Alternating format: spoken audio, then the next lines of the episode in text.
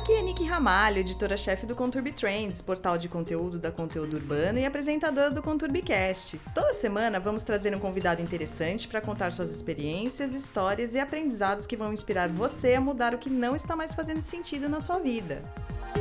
O oitavo episódio do ConturbiCast está demais. Nosso convidado é o Fernando Meligeni. Ele mesmo, o fininho, o ex-atleta de tênis, nasceu na Argentina e, como veio morar no Brasil ainda pequeno, escolheu defender nosso país nos torneios de tênis pelo mundo. Além de ser considerado pela crítica como um dos 10 maiores tenistas brasileiros da era aberta, conquistou três títulos disputando simples e sete em duplas ao lado do Guga. Quando chegou às semifinais do torneio de Roland Garros em 1999, alcançou o 25º lugar no ranking da ATP, Associação dos Tenistas Profissionais. Conquistou também a medalha de ouro para o Brasil nos Jogos Pan-Americanos de 2003. Meligene é reconhecido por sua garra e coragem dentro e fora das quadras. Entre as grandes estrelas que enfrentou e venceu estão Pete Sampras, Davi Nalbandian, Carlos Moyá, Andy Roddick, Alex Corretia, Patrick Rafter e Mark Philippoussis. Depois de encerrar sua carreira, escreveu três livros, um blog, foi comentarista da ESPN e desde 2017 tem um projeto com meninos e meninas que sonham em brilhar nas quadras. No bate-bola, Meligene literalmente bate bola com jovens, orienta e conta suas experiências para que eles saiam de lá animados e com mais vontade de chegar ao esporte profissional. Essa troca que ele faz com a garotada é fruto do que aprendeu com seu pai. O fotógrafo Oswaldo Meligeni ensinou ao ex-atleta do tênis que a generosidade vem em primeiro lugar. Por isso, tudo que o Fininho recebeu e aproveitou deve se transformar em experiência para quem está começando a carreira.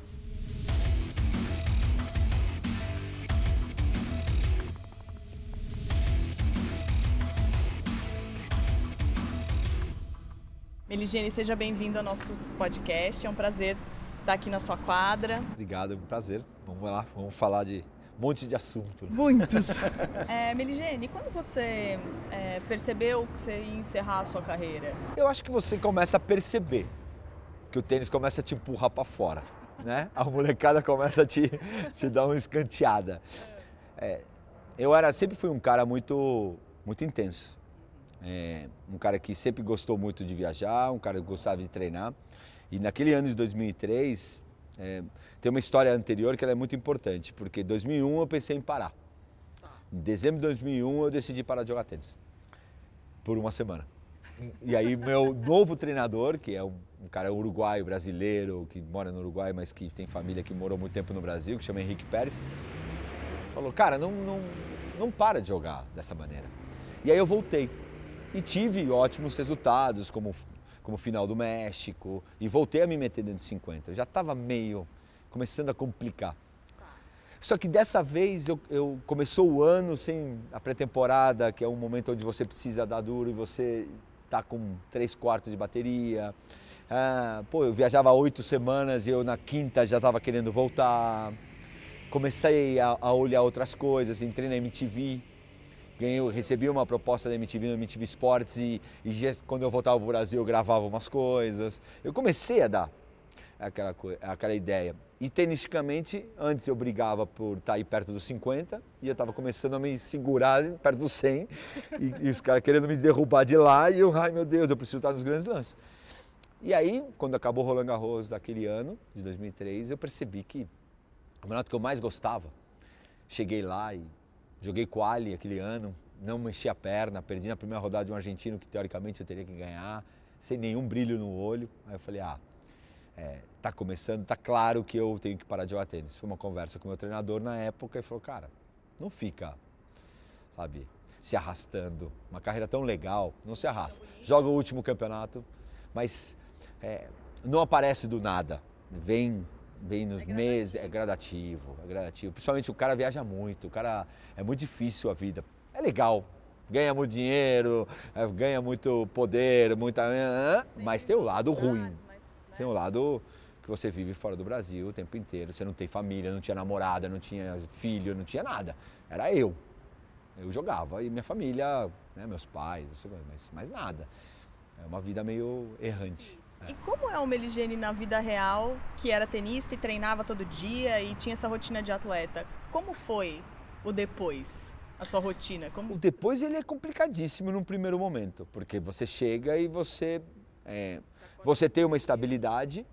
Eu, não sou, não faço parte da, da, turma que não precisa mais trabalhar, né? Eu não sou o Guga, infelizmente, nesse lado, né? Que você senta e fala assim, agora, que eu vou fazer? Nada.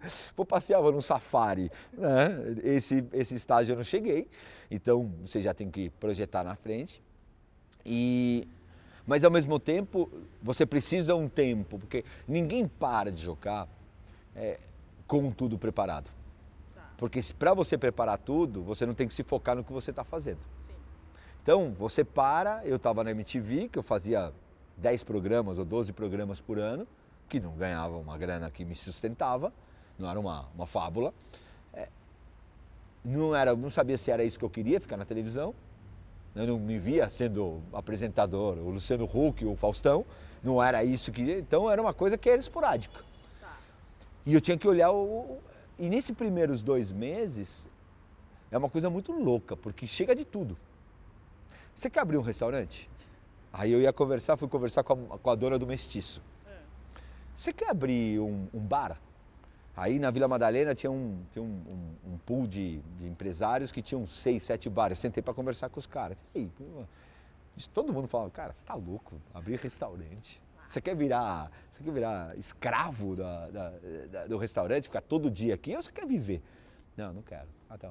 Aí eu tinha uma menina que trabalhava comigo, falou, por que a gente não traz óculos da China, bota teu nome, não sei o quê. Tipo, não tem nada a ver comigo.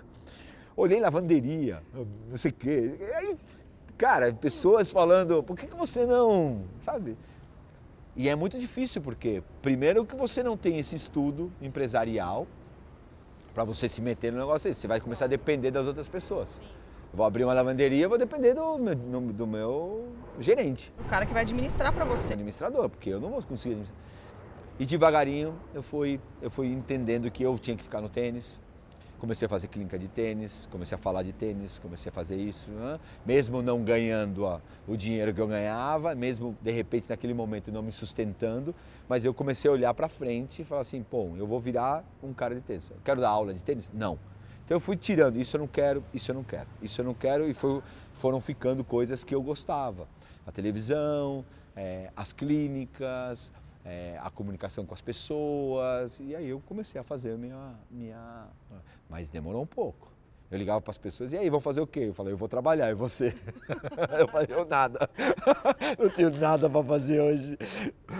É, eu ficava na frente da televisão, eu, eu ficava, a, a, imagem que fica, eu morava na Avenida Sumaré, casa dos meus pais na época, que meus pais tinham ido embora, e eu fiquei com os casos dos meus pais.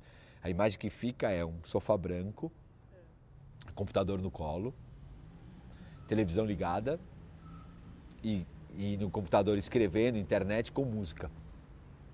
E ali eu fazia. Ali eu fiz meu primeiro livro, aqui tem. Você já começou? Eu escrevi ali. Nessa, nesse, nesse pandemônio aí eu fiz o, o livro, escrevi 120 páginas de Word, que depois o André Kifuri pegou e, e transformou.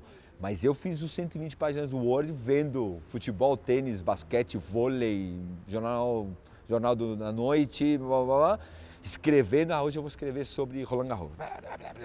Vomitava ali tudo, escutando música, música em espanhol, muito que eu gosto de música em espanhol, maná, essas coisas, escutando e escrevendo, escrevendo, salva. Quando eu vi, eu tinha 120 páginas no Word. A gente sabe que o atleta tem disciplina, ele tem rotina, e isso é muito do empreendedor. Sim. Quais os paralelos que você traça do tênis, principalmente, que é o seu esporte, Você com o empreendedorismo? Tenho, é, de uns seis meses para cá, estou escrevendo muito no, no, LinkedIn, que é um público muito disso. É, e comecei a escrever porque, por, por, porque eu já gosto de escrever. Eu não acho que eu sou um cara que escrevo super bem, eu acho que eu escrevo legal, eu escrevo com o coração, que eu sempre falo. Vou errar vírgula, não estou preocupado, eu não tenho, eu não tenho medo do, da.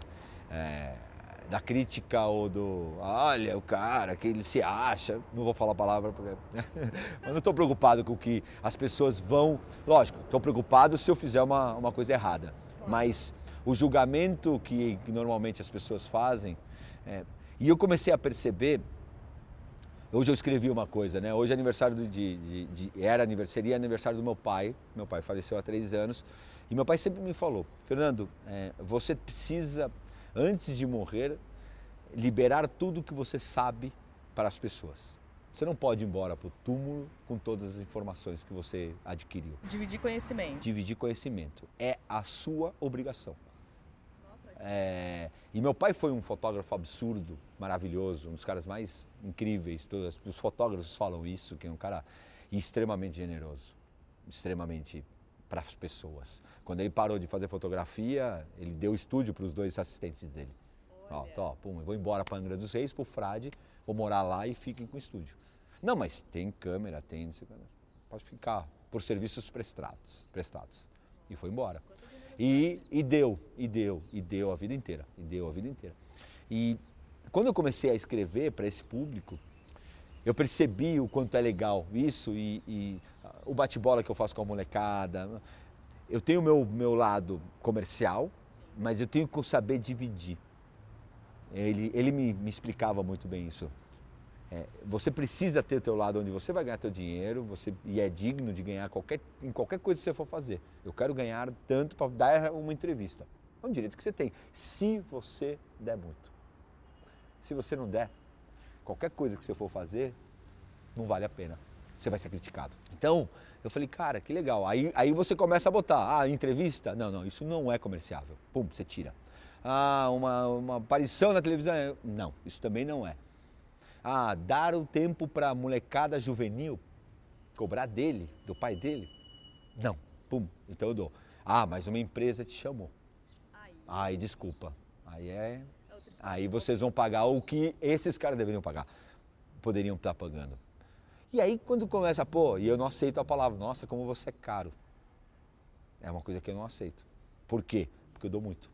Sim.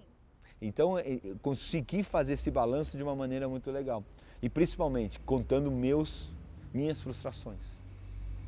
Se você entrar nas mídias sociais hoje, todo mundo tem a melhor esposa, o melhor marido, os filhos são incríveis.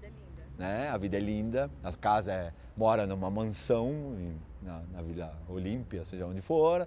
Ninguém, ninguém mora mal, ninguém tem problema de dinheiro, ninguém está doente, não sei o quê, ninguém perdeu. Sabe, na, na empresa é, é que sacanagem, eu não fui, eu não ganhei um upgrade, né, uma, uma promoção. E é o que eu estou tentando fazer da minha maneira. Falei, cara, só perdi na vida. Eu ganhei pra caramba, mas eu perdi, toda semana eu perdia. E eu acho que isso está trazendo uma, uma, uma, leitura, e hoje eu recebi uma homenagem muito legal no LinkedIn, assim, falando, cara, nos dias onde todo mundo fala que é bom, tem um doido que fala que, que perdeu. Então, e essas Acho legal isso. Muito legal. E essas histórias que você conta, elas servem para empreendedor porque é errando que se aprende, né? Total. Em qualquer área. Eu acho, eu, eu acho que a, a troca de informações, ela é, a, é ela é o, é o fundamental. Eu quando entrei e estava, como você está agora entrevistando, a primeira vez, é. foi um cameraman que me ajudou. Quando eu entrei na MTV, eu sabia lufas. Eu lembro que, que o Zico Góes me botou e disse, você vai ser o, o, o, o apresentador do, do, MTV Sports. E o primeiro programa que você vai fazer, você vai fazer em Aspen com o Igor Cavaleira. É, eu falei, e fazendo esqui. Eu falei, não esquio. O inglês é, é, é de circuito, não é inglês perfeito. Sempre fui entrevistado, nunca, nunca toquei. Falei, cara, e eu vou chegar lá e o cameraman, áudio, som, tudo vai falar, gravando. E se vira, brother. E o Igor que eu não conhecia. E fala, cara, o que, que eu vou fazer? Não tinha, e aí não apareceu. Tinha pauta pra não, você perguntar, tinha, mas é minimamente. Tinha, mas é, é, não tem um. Pô, a, a, diretora é maravilhosa, super legal, os diretores também. Mas... Só que é, é uma primeira experiência. Claro. E quem me. Quem me pum, pum, pum, Raul de Góes, o câmera. Quem me, quem me dirigiu uhum. pessoalmente, não dirigiu a cena, mas dirigiu, pô, filho, pum, mais para lá, pum, fala mais baixo, fala mais alto, olha mais pro cara, olha não sei quanto, é o cara. Tem um carinho pelo Raul impressionante. Porque ele fez, por quê? Ah, para ficar bonito? Para ele é mais um trabalho. Pô, ele tava em Aspen. Ele ia sair à noite para jantar e tomar uma cerveja comigo, ia dar risada. Ah, meu, o que eu posso fazer? Esse cara é ruim, né? Também não posso fazer nada demais. Só que o cara foi generoso. Isso é, isso é impagável entendeu? Então, aí você começa a entender. E eu lembro que eu liguei pro meu pai na hora que eu saí. Ele falou, me entendesse, hijo? faz aquela cara, deixa de ser burro, meu. Meu pai era muito assim, sarcástico. Deixa de ser burro, meu. Eu falo a coisa. É, tá bom, pai, tá certo. Você tá certo. E falando dessa rotina de atleta, o atleta tem que ser o empreendedor dele mesmo. Ele é um microempresário. Ele é um empresário. As pessoas não entendem isso. Então. As pessoas trabalham para mim. Eu dou, pra você ter uma ideia, o técnico ganha um salário e 10% do que eu ganho. Tá. O operador físico ganha porcentagem e salário. O médico, tudo bem, o médico tem os seus. Né? Ele não, você tem um patrocinador que você responde a ele. Que seria quase que os caras do. Né, tipo, você está em. É, é, os caras que investem na tua empresa. Sim. Então, na, é, eles querem resultado. Então, na hora que você olha isso de uma maneira diferente e não olha com um lado egoísta, aí, aí fica aquela coisa que quando eu critico os caras de futebol, eles ficam bravos, né? Mas o cara faz o gol e fala assim: ah, eu sou o cara. Não, desculpa, você não é o cara. Você está numa empresa. É a mesma coisa que o, o, diretor fala, ah, eu fechei porque eu sou o cara. Tá, você fechou, mas teve teu assistente que foi lá e escreveu, teve outro que analisou tudo. Você não fez sozinho. Não, ninguém faz nada sozinho. Sabe, outro fez o PowerPoint porque você não teve tempo para fazer o PowerPoint. Sabe, se bobear, você nem fez a apresentação porque o outro fez para você. Você foi ver a apresentação naquele dia. É, e aí o cara fala, eu sou o cara. Então, é, quando você consegue entender isso, que você é uma empresa geral, é muito legal. Você fala, cara, eu sou o, o que da entrevista final, eu sou o cara que entra na quadra. Eu sou o cara que tem que fazer. Eu tenho uma porcentagem muito grande, muito maior que todo mundo, porque eu, eu sou o protagonista. Mas o protagonista, é, eu sou casado com uma atriz, o protagonista de um musical, a menina que canta, ela pode cantar muito bem, mas se a peça for uma merda, você sai de lá falando, eu não volto. Exatamente. Né? Ah, mas a menina canta super bem. Ah, esqueci dela. Não, não vale. Então, é, quando você entra nisso, e é difícil porque, porque as pessoas acham que, que você ganha muito dinheiro. Agora, você paga tudo. Você paga a passagem, você paga estadia, você paga estadia do teu treinador, você paga porcentagem. O que sobra, tira os caras, o Federer da vida. Mas é. o cara que, o Belucci, que é muito parecido comigo, assim, dentro do, do, do tamanho, é um cara que, ah, o cara ganhou 200 mil dólares, 300 mil dólares esse ano. Beleza, ganhou 300, tira 30% de imposto, que já sai dali. Tira 10% do treinador, tira isso, tira a passagem que ele pagou, que ele foi cinco vezes para a Europa esse ano. Quando você vê, o valor é, ah, o 300 virou 30, 20 sabe? Porque o valor é absurdo. Porque as pessoas olham quando a gente está assistindo jogos, mesmo jogos de jogadores que nem tem muito ranking, é, o prize money, a gente acha, nossa, o cara ganhou uma puta grana. É que hoje mudou. Há, há uma diferença. Eu, eu sempre faço essa, essa comparação. O que eu ganhei para fazer semifinal de Roland Garros, hoje é a segunda rodada, terceira rodada. Hoje tem 900 mil dólares de, de semifinal, quase um milhão, com o dólar a quatro. Né? O meu era cento e pouquinho, o dólar era um e meio. Há uma diferença, né? É, mas tudo bem, faz parte. É, é, o imposto é o mesmo, tudo você paga a mesma coisa. Mas é, existe a diferença, mas se você for me comparar com o Thomas Koch, ele ganhava um cachemiro para ganhar o campeonato, um relógio. Então. Né? então, ninguém reclama sobre isso. Mas é um outro problema que o jogador tem, gerenciar seu dinheiro. As pessoas dependem dele. E, e você com 40, 30 anos de idade, você parou de jogar. E tudo que você ganhou, você não estudou. Muitos não estudaram. E você tem que parar com 32 anos de idade e começar. Eu vou concorrer com você, que você fez faculdade, você fez isso, fez aquilo, estar anos no, no mercado, blá, blá, blá, e eu vou me botar lá, ah, vamos bater os dois na porta da ESPN.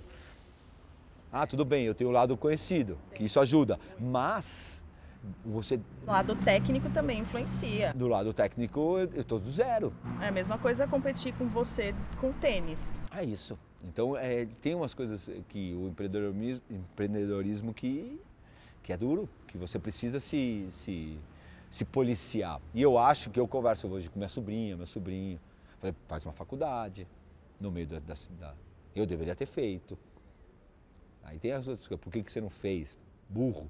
Você ficava lá comendo batatinha chips e refrigerante, escutando o cara falar em turco na televisão. O cara falava assim, você ficava olhando, falava, o que esse cara está fazendo? Tem coisas que você fala, eu deveria ter feito. E é bom, porque você. E aí é onde está a generosidade de chegar para os jovens e falar, cara, faz. Pô, que saco, filho. Faz. Faz porque na hora que você parou de jogar, você está pronto para sair para o mercado. Você já tem a faculdade, você já tem experiência. Vale a pena. Hoje o Bruno faz, o André Sá faz.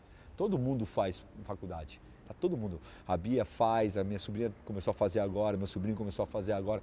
Todo mundo que está fazendo, está fazendo a, a, a faculdade.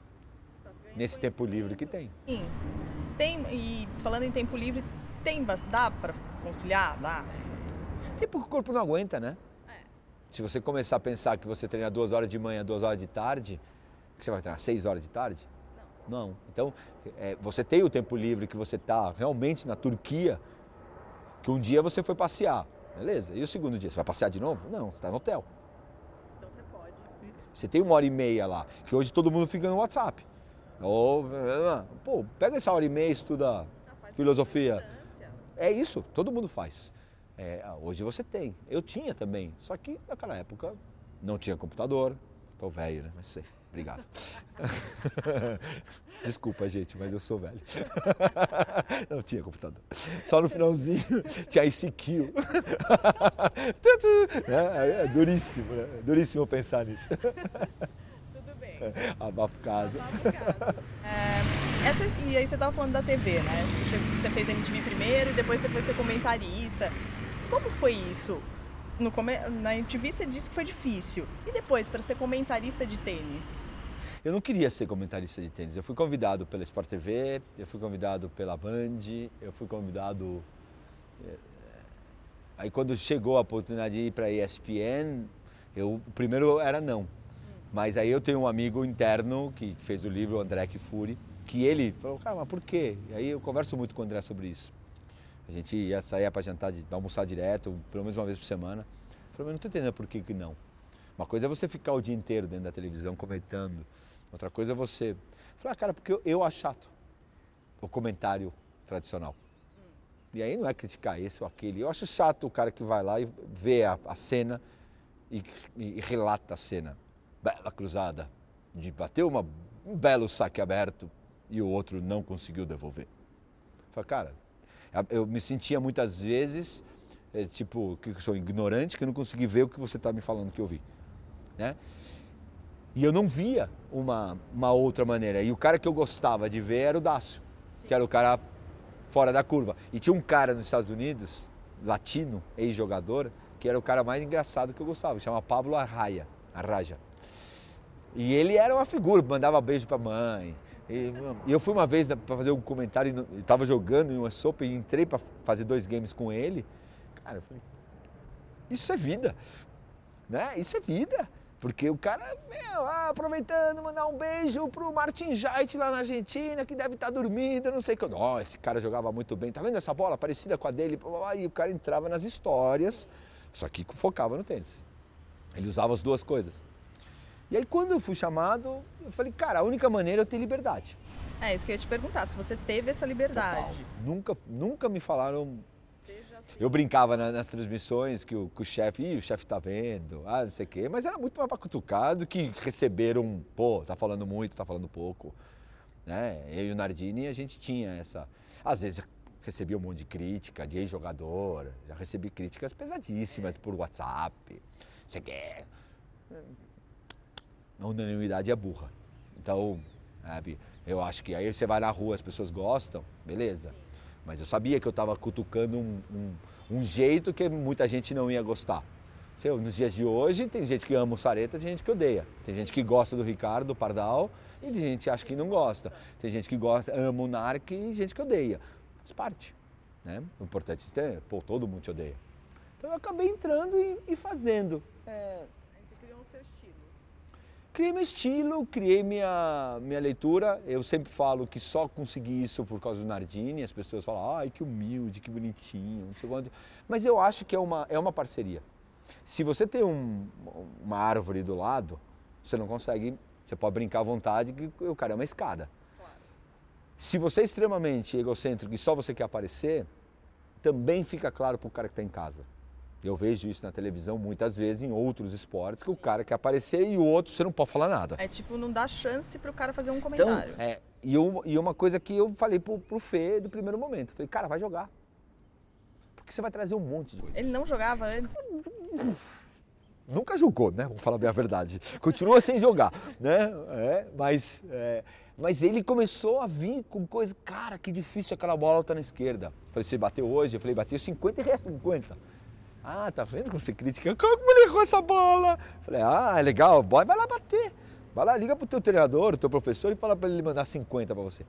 Aí começa a discussão no ar, é o que o cara quer ver em casa. Eu percebi isso. Sim. Aí depois entra a brincadeira, que cada um é mais afinidade ou não. Então, isso virou muito legal. Mas tudo que começa acaba, né? Aí acabou. Uma hora acaba. Né? E hoje estamos aqui. Fora. Abafa casa. Não, abafa nada, mas é, faz parte. Faz parte. Empreendedorismo, a empresa, é o lado ruim da empresa, né? Que para mim é, o- é a pior coisa. Você perguntar, não sei se está aí dentro, mas se perguntar qual é o lado ruim da empresa, pô, jogar tênis você manda embora, você joga, você ganha e você perde. Na empresa você sai e fala assim, senhora, beleza, não posso fazer nada. E na sua empresa também tem um lado ruim, porque você tem que administrar, você tem que mandar embora as pessoas, tem que contratar pessoas novas.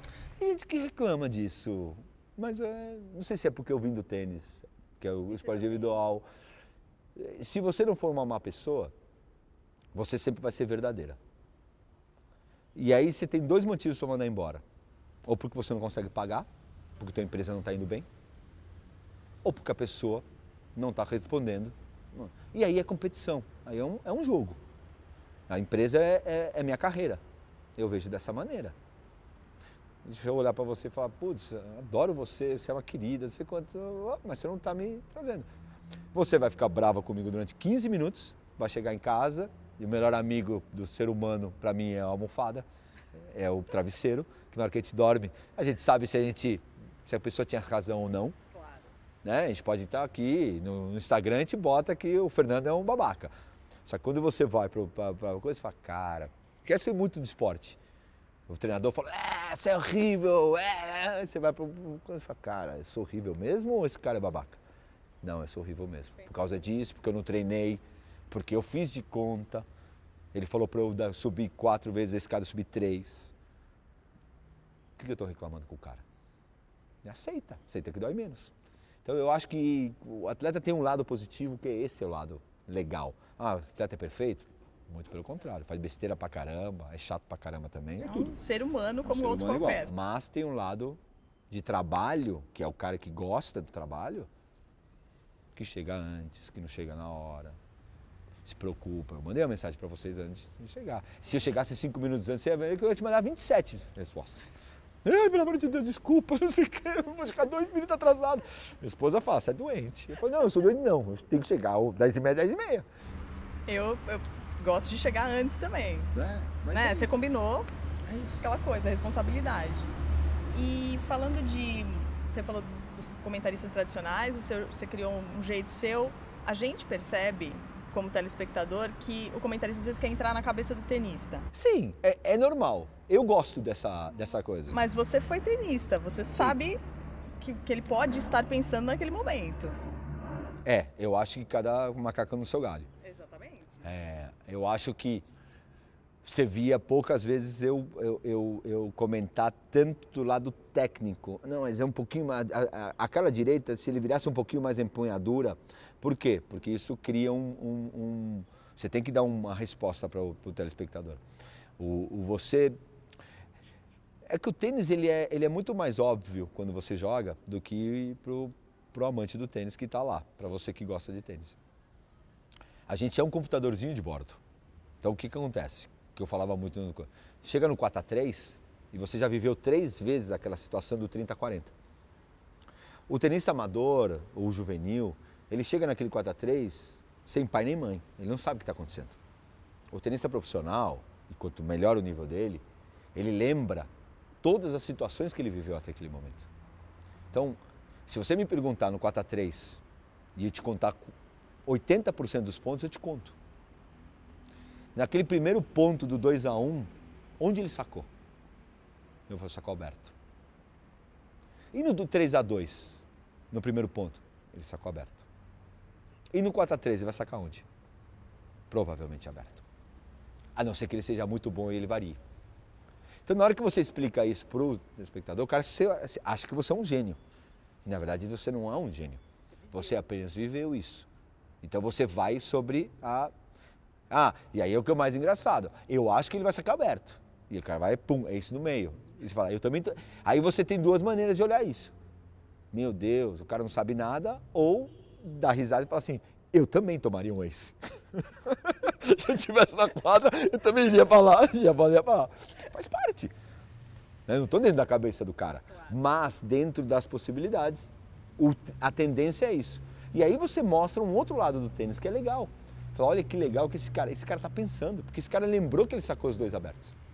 E ele sacou fechado agora, porque ele, o, ele sabe que o cara pensa como eu estou pensando. Então ele vai variação. E aí você entra dentro da. O problema do tênis é que você tem 15 segundos para falar. E tem um monte de gente na televisão falando, ah, não pode falar entre o ponto, depois do ponto, porque é chato. E aí você ah, tá bom. Aí tem que calar a boca no meio do comentário. Que seria muito legal você contar. Você contar toda essa história aqui. É. E falando em cabeça, os tenistas geralmente entram e saem do jogo. Isso é, é muito comum. Eu fico, fico imaginando que no mundo empresarial também. Você entra e sai do jogo. Você só pensou na entrevista enquanto você estava me entrevistando? Em nenhum momento veio algum pensamento? Vem. Claro que vem. O bom é, é, isso vai vir em todo mundo. Isso vem no Federer, isso vem no Fernando e vem no, no tenista juvenil. Qual é a diferença deles, do Federer para mim e eu para você e você? É o tempo. É a solução. Né? Você, o teu pensamento, ter medo, todo mundo tem. A diferença é que a gente tem 20 segundos para jogar. O tenista juvenil pega 20 segundos e mais os 20 do próximo ponto e do próximo ponto para reclamar, para achar que ele é horrível. Blá, blá. Eu, de repente, conseguia fazer 15, 15, mas a minha solução não era tão boa. O Federer, ele se mata durante 5 segundos, se acha um horrível também, minha esquerda é horrível, né? só que os outros 15 segundos ele está já estrate... fazendo a estratégia do próximo ponto. E essa estratégia ele vê o jogo de uma maneira diferente que eu não vejo e você não vê. Essa é a grande diferença do, do, do grande jogador para o médio jogador para o péssimo jogador. Além de bater melhor ou pior na bola. É, você precisa ser muito correto com o que você está pensando. Todo mundo vai errar, todo mundo vai ter medo, todo mundo vai escolher errado. O grande problema é a escolha errada. Só que você rapidamente tem que sair dela. Tem que corrigir a rota você, rápido. rápida. Você for para lá, não, não, não, aqui, pum, volta, vai para lá. Pum. Por isso que a gente fala que o tenista tem plano A, plano B, plano C, Deus me ajude. É um monte de plano aí para socorro, mamãe. Funciona assim. É, tem que, tem que, você tem que ir mudando a rota, mudando, mudando, mudando, até que você, aí na hora que você acha, você fica. Só que aí o cara muda. E ele faz você se sentir desconfortável. Aí você tem que mudar de novo. Mudar. É E um- assim, E assim é a vida. a vida. Ah, eu acho que o meu chefe vai falar isso e falou aquilo. Eu vou ganhar aumento, ganhei, ganhei uma, uma, Redução. uma redução de salário. Beleza, e agora faço o quê? Xingo, aceito ou, ou, ou vou para outro lugar? Você tem- então, no tênis e no empreendedorismo, a gente tem que ser rápido nas soluções. Rápido. É Rápido e não olhar para trás. não olhar para trás. Pra É a trás. pior decisão, coisa. É decisão. Depois você, você- É aquela coisa, comprei uma televisão na, na, loja tal, comprei, aí eu vou na outra para ver se está mais barata. Desculpa, fui embora. Compra uma- Depois isso serve de experiência. Cara, você viu que estava na outra loja, estava 50%? Pá, Cara, eu tenho, que- tenho que analisar mais. A próxima vez, agora, agora eu estou com a televisão aqui, quanto custa? 700, quanto custa? 500, quanto custa? 400? Não, como eu sou burro, vou vender? Não, já tá, já foi feita. Vai e aproveita a tua televisão. Eu penso um pouco assim. Aí na próxima vez que você vai comprar um, qualquer coisa, peraí, melhor, né? agora você vai atrás de todos os lugares. Demora três dias para fazer. Fernando, me fala do seu projeto com os tenistas. Como surgiu essa ideia? Por que você começou a fazer? Você já contou pra gente que você gosta de dividir conhecimento, que seu pai te ensinou isso. E eu queria que você falasse desse projeto. Como ele funciona. Ele serve, eh, eh, como apareceu, apareceu como tudo que aparece na minha vida. Eu estou em casa e, e- e eu estou sempre pensando em alguma coisa nova para fazer, uma coisa inusitada, adoro coisa inusitada. Assim aconteceu o meu blog na época, assim aconteceu o meu livro e eu fui pensando coisas novas. É, sempre quis é, ajudar o tênis juvenil. Existe um ego muito grande no nosso meio, como em qualquer meio, e eu sabia que se eu falasse que eu queria ajudar, ir num lugar para. Várias vezes eu fui num centro de treinamento e o cara não me deixa nem entrar na quadra, porque acha que eu vou falar alguma coisa que ele não podia. Então eu falei, ah, eu tinha certeza que eu tinha que falar, fazer do meu jeito, de alguma maneira que eu pudesse ajudar. Conversando com o Marcelo, né, o Ceará, é, surgiu a ideia, eu falei, cara, por que eu não disponibilizo duas horas por semana? Eu tenho tempos livres, depois que eu levo meu filho na escola, eu não sou um cara de cartão? Então eu pego duas horas da minha semana, abro o e-mail e escrevo assim, faço com que as pessoas se inscrevam para jogar tênis comigo. E aí eu comecei a, a, a, fechar as arestas. Ah, quero que o pai que o pai venha. Por que, que o pai vem? Porque eu falo umas coisas meio durinhas e eu não quero que o filho chegue lá. Tem uma frase que eu gosto de falar, é assim, se você continuar treinando do jeito que você está treinando, você não vai ser jogador de tênis. Dessa maneira, você não vai ser jogador de tênis. Dessa maneira. O menino de 15 anos de idade volta para casa e fala o quê pro pai? Eu não vou ser jogador de tênis. Fernando, não, Fernando falou que eu não vou ser jogador de tênis. Então a interpretação de texto de um Twitter ou de um Facebook, é, já lendo a gente interpreta errado, falando uma vez, a interpretação pode. Por isso que eu trago. E a minha ideia era trazer o técnico para também debater sobre tênis. Então eu trouxe essas, esses meninos para cá e eu faço um segundo médico. Eu olho para alguns os críticos que a gente sempre tem, fala, ah, muito fácil, né? Chega aqui, o cara vem, você fala um monte de coisa e, e vai embora. Fechei, tentei fechar essa aresta também. Então tem mais, eu já joguei com mais de 120 meninos. Mais de 60 meninos tem meu WhatsApp e falam comigo a hora que eles querem. Eu posso demorar um pouco a mais, eu falo, ó, o que eu peço é contundência dentro do, da, da mensagem e por voz. Ó, fino, Estou no carro, pum, clico é lá, tá. A Nicole falando comigo, Fino, joguei essa semana, não estou conseguindo achar uma solução para isso, isso e aquilo. O que, que você tem a me falar?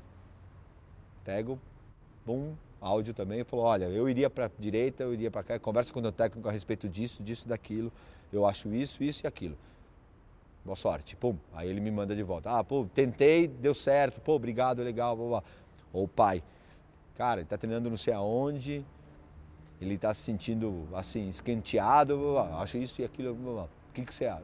Bom, acho isso, isso, isso, fala com ele sobre isso, blá, blá, blá. e tenta ser um segundo médico. Quando você era criança, você imaginava chegar onde você chegou? Você sonhava? Na, nada? Eu queria ser tenista. Você queria ser tenista, ponto. Eu queria ser tenista. Que é isso que eu falo muito aqui. A primeira coisa que você precisa é sonhar e gostar do que você faz, em qualquer coisa o resultado ele vem. É, uma, é um funil muito estreito, muito difícil de, de chegar. Então, pode ser que você é, consiga? Pode. Só que não tem que ser teu. É aquela coisa do, do, do, garoto ou do pai, meu filho vai ser o melhor jogador do mundo. Eu acho que isso é uma. É, é coisa para patrocinador. Para você ir lá vender, vender cota. Meu filho vai ser o melhor jogador que ele pode ser. Se isso for ser número um do estado, legal. Se isso for apenas para ele aprender a jogar tênis e amanhã estar fazendo um esporte, pronto.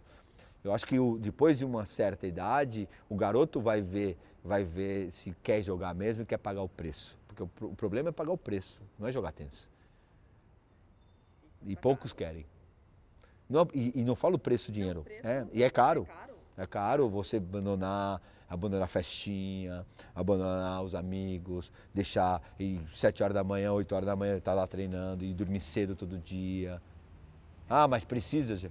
Tem uma história aqui, um garoto que veio bater bola comigo aqui com daquele jeito assim, né? Dormindo. Eu falei, cara, que hora, que hora você foi dormir? Aí o moleque falou, três da manhã.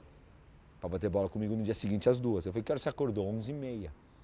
Eu falei, cara, você acha realmente... E tava a mãe, a mãe começou a chorar. Falei, você acha realmente que isso é normal? Você acha, se, se, você bota, na hora que aquela ficha do hotel, você vai lá, quando o cara pergunta a profissão, você, fala, você bota tenista mesmo? Ou você bota madrugadora? Cara, desculpa. Você vai jogar com um cara que foi 25 do mundo. Tá vindo de graça. Era a época de Australian Open. Eu fui dormir às 6 da manhã. que eu fiquei comentando até seis da manhã e vim aqui. Eu acordei às 11, só que eu fui dormir às sete. E acordei às 11 para vir bater bola com você. E tô aqui, ó, pulando. E você vim arrastando. Você acha que você vai ser tenista? Você não vai ser tenista. Assim. Se mudar, se jogar bem, você joga, bater bola. Aí a mãe começou a chorar e eu falei, desculpa, não chora agora. Você vai chorar depois. É melhor chorar agora do que depois. E se aperta ele, e dessa maneira você não sai dinheiro de casa. Dessa maneira. Se você tiver, meu pai era assim. Se você fizer isso, eu não, eu não pago um centavo para você. Se você treinar bem, eu, eu, dou a casa, eu vendo a casa. Pronto. Então eu acho que esse é o ponto do, do, do esforço, é pagar o preço. Por isso que eu nunca, eu nunca quis ser tenista. Eu fui, fui virando, fui... fora que a gente não tinha essa informação de hoje, né? É, era bem diferente. Eu vi três jogos quando, quando eu lembro da final Borg McEnroe e Wimbledon 50, 28, 48. Esse jogo, eu não vi 20 jogos na, na televisão na época do juvenil. Então era mais fácil, né? Mais difícil você querer sonhar com uma coisa que você não, não conhece. Não conhece. Bom, se você pudesse começar a sua vida de novo, do zero, você faria tudo igual? Ou não? O que você seria? Seria tenista. Você seria tenista. Seria tenista, sem dúvida nenhuma. É, é uma, eu falo isso direto, é uma profissão maravilhosa, é incrível, conhece o mundo, é independente. Todos os valores que, que, o, que você ensina para o teu filho em casa, você tem aqui dentro de uma quadra de tênis. Falado de uma outra maneira. Você fala sobre, sobre hierarquia, o pai e a mãe mandam em casa, quem manda na quadra é um treinador, é um professor. Você fala sobre justiça, sobre correção. A bola, a bola pega só um pouquinho de linha, é linha, é boa. Você aprende que não pode roubar desde pequeno, senão você vira chacota, sabe? Você vira. Então você aprende. Não quer dizer que o cara não rouba por causa disso, porque tem muito menino que rouba, mas você sabe a regra, você sabe o companheirismo, você aprende a ganhar e perder. Mais você perde do que ganha na vida que a gente faz, mais perde do que ganha. Sim. Sabe? Tem um fim. O jogo tem um fim, a vida tem um fim, o dia tem um fim é tanta, tanto valor agregado, igual, que é, é um baita de ensinamento. Nem que seja por quatro anos, três anos, botar o menino dentro de uma quadra de tênis e entender o que, que é. Eu, eu sou super fã do tênis, não do, do tênis só é, profissional. As pessoas acham que quem bota, eu falo, eu dou esse exemplo sempre. O cara bota para nadar, uma pessoa, bota para ser Gustavo Borges ou bota para nadar? Você bota para jogar tênis para ser o Nadal e o Federer, por quê? Eu falo isso direto pro pai. E é isso que vai. Ai, porque eu gostaria de estar com o meu chapelão é, na primeira fila, vendo o Roland Garros. Eu falei, compra, compra o ingresso. Trabalhe e compra o ingresso. Não fica esperando teu filho te dar. Aí o cara fica meio. Mas é verdade. Pô, você quer ver o jogo da final? Vai lá, compra o ingresso, tio. Né? Vai botar na, na conta do filho? Na obrigação do filho chegar na quadra central de Roland Garros na semifinal, na final. Pô, olha a pressão do menino. Vai lá e trabalha. E eu acho que é isso. Eu acho que o esporte te traz muita coisa. Você se arrepende de ter feito ou não ter feito alguma coisa na vida? Arrependimento não é uma coisa que eu, que eu, que eu tento parar muito por aquela coisa de, de sair para comprar uma coisa e não olhar para trás. É, eu acho que eu errei muitas coisas na vida, de, de, de escolhas para lá e para cá, de pessoas que passaram na minha vida. É... Mas não chega a ser um arrependimento. Putz, se eu, mas. Não. Acho que eu demorei muito para mudar minha esquerda. Me arrependo de ter sido cabeça dura naquele momento. Mas será que se eu mudasse eu ia, sabe? O si não joga. Então, o arrependimento, não. Eu acho que eu sou, sou feliz a palavra, minha esposa fala muito isso. Cara, é impressionante como você é feliz com as coisas que você tem. Aí as pessoas falam, mas você não foi o Guga, você não foi o Federer. Eu falei, tá, mas eu sou feliz com o que eu Você tenho. foi o Fernando Meligeni. Não, mas não, não falo sobre isso. Não, Não falo, sim. é, eu falo sobre o, o que eu tenho. Eu acho que a gente precisa se apoderar mais do que a gente tem. E parar de olhar o- o- a grama do vizinho. Porque a gente nunca para. Porque sempre um cara tem mais dinheiro, mais poder, é, o marido é mais bonito, é mais atencioso. Às vezes você está saindo com pessoas e tá- a mulher ou o cara está o tempo inteiro reclamando. Eu não reclamo da minha esposa. Se eu tiver que eu vou reclamar para ela. Agora, porque, porque você olha para o cara e fala, é a minha também, a outra, a minha também, a minha também, a minha também, a minha também. Aí você fala, e você? Ah, eu também. E ela vai reclamar, e todo mundo reclama. Eu tô, ah, você é perfeito. Falei, não, longe disso. Erro pra caramba. Né? Só que eu tento viver o mais simples possível, sabe? A minha vida, não quero ter helicópteros, aviões. Não. Prefiro ficar com meu filho e levar ele na escola. É, é. Qual o seu maior sonho? Ele vai mudando. Eu não tenho um sonho assim, pá. Eu gostaria de ver o tênis muito mais organizado. Eu gostaria de ver o esporte mais organizado no Brasil, mais respeitado. São coisas que eu adoraria, sabe?